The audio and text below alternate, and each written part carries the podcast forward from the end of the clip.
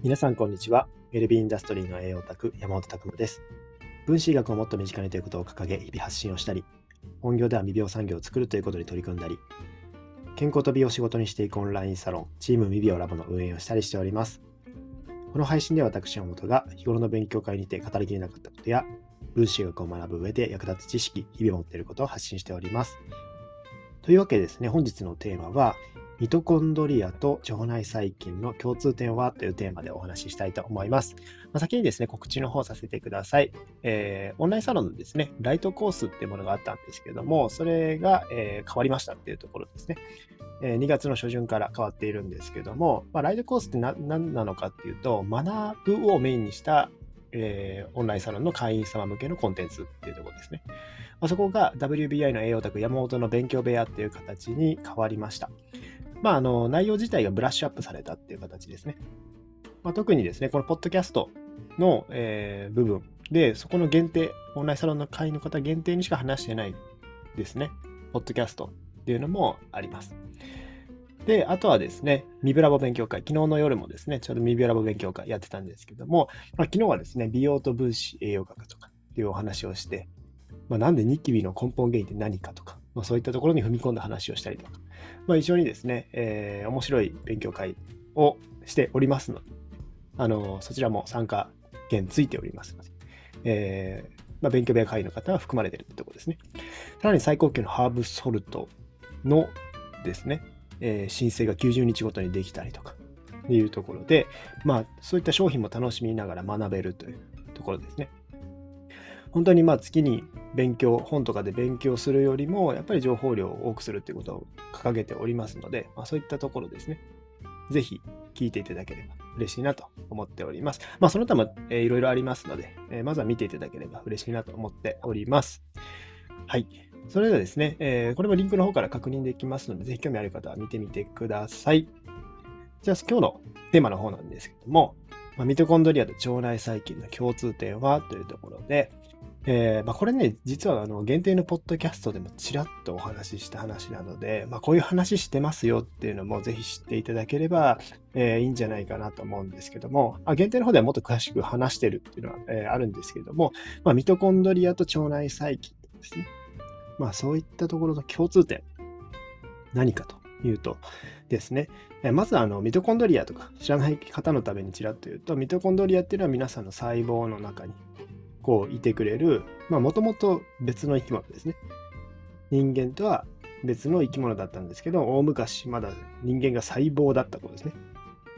でそういった時っていうのは酸素っていうのは有害だったんですよ。まあ酸素って結構殺菌能力あるので、まあそういったところで結構こう生き物にとっては酸素って有害なものだったわけなんですけども、その酸素に適応してきるしてきた、まあ、そういう細菌たちが出てきたと。生物たちがいたと。まあ、そういったのの一つがミトコンドリア。で、これが人間の細胞の中にぴょこんと入ってきてくれたんですよね。それによって酸素を使えるようになったと。酸素を使える生命にこう進化したっていうところですね。で、まあ、そういった形で酸素を使ってエネルギー ATP を作り出せるようになってそれが細胞が使って、まあ、人間がどんどん進化していったというところでめちゃくちゃこのありがたいえー、存在なんですよ。ミトコンドリアっていうのは。まあ、そういったところで細胞の中に入ってきてくれて、まさにそこで手に入れたのが呼吸ですね。人間でいう呼吸。酸素を吸って二酸化炭素を出す。まあ、こういった循環。で、細胞ってもう全身にもうすごい数あるので、まあ、そういったところの細胞細胞にいてですね、ミトコンドリアが頑張ってくれるというところです。やっぱりここミトコンドリアをですね、いじめると、いじめるような生活習慣していると、エネルギーが作られにくくなるので、いろんなところに支障が出てきたりします。まあ、本当に分子栄養学っていうのは、ミトコンドリア栄養学と言ってもいいぐらいですね、こいつは重要な存在なんですよね。まずここを抑えないといけないっていうのももちろんありますね。で、まあこういった重要なミトコンドリアと、あとは腸内細菌。まあ、腸内細菌は馴染み深いかなと思うんですけども、まあ、小腸とか大腸とか、ま、そういったところにいるまあ、乳酸菌とかビーズス菌とか酪酸菌とか、まあ、悪玉菌とかもいますけど、まあ、そういった様々な細菌ですよね。で、まあ、腸内だけじゃなくて、肌とかに菌がいます。まあ、昨日の勉強会でもこれはやったんですけど、アクネ菌とかね、まあ、そういったものたちもいます。まあ、昨日はアクネ菌は、えー、悪いやつじゃないよって話をしたんですけど、まあ、実際アクネ菌とかもね、肌にそういったこう機能を保つための成分っていうのを作ってくれてるんですよね。それを閉じ込めたり異常、異常増殖、異常増殖ですかね、させてしまう人間が良くないっていうお話を昨日したんですけど、まあそういったところでですね、細菌っていうのも、まあ、共存関係にあります。で、大事なのは、その菌とかって、要はこれが一番有害、こいつらはやばいっていうので、人間がこう察知してるのであれば、全部倒すはずなんですよね。免疫で。ただ、肌とかにいますよね、菌って。っていう意味では共存してるんですよ。まあ一部ですね、腸内環境とかを整えるために胃酸とか、まあそういった腸内環境の腸内細菌のバランスとかでですね、変わってくる部分はありますけども、やっぱりですね、これは人間にとっても必要なもの。腸内細菌って体重の体全体のですね、1キロから2キロぐらい腸内細菌だと言われてるぐらいです。まあ、結構な量を占めてるんですよね。ミトコンドリアも本当に何キロっていうレベルで体のこう中を占めてるというところでもう人間にとってなくてはならないって共通点はまずあると思います。でもう一つはこいつらが人間のためにいいものを作ってくれてる。共存の関係にあるってところですね。これが共通点になってくるんですけども、まあ、ミトコンドリアとかはですね、皆さんが糖質、脂質、タンパク質とか、そういった食事を食べて、それをミトコンドリアの中でエネルギーにしていく。まあ、その時に必要なのは、まあ、酸素も必要ですよね。まず、ミトコンドリアって、まあ、そういった酸素がある環境で発電していく。まあ、そういった血流が悪いとかっていうのも問題ですし、まあ、しっかりとですね、こう血液の流れも良くして、そういったミトコンドリアに、核細胞のミトコンドリアに届けていくというところも重要です。で、あとはビタミン B 群とか C とかマグネシウム、鉄とかさ、まあ、様々な栄養素があるんですけども、それもミトコンドリアにとって重要ですし、あとはミトコンドリア活性酸素苦手とか、あと、えー、重金属とかも苦手ですよね。あと運動不足とかになっちゃうと、やっぱりこう、鈍ってくるというところとかもありますし。まあそういったところでですね、まあ、人間が食べたものがミトコンドリアに送られる。そしてミトコンドリアでエネルギーを作る。それを人間が使っているというような、まあ、こういった、えー、まあ要は共存関係ですね。まあそういった形で、えー、まあ食べ物を取ってきてあげてるんですね、人間。で腸内細菌も、まあ同じです。腸内細菌っていうのは、まあ、これも細菌で、えー、まあ、そういった成分を変換させて物質を作ってそれを人間が使ってるっていう話ですね。だから例えば酪酸菌とかっていうのは人間が食べた食物繊維食物繊維を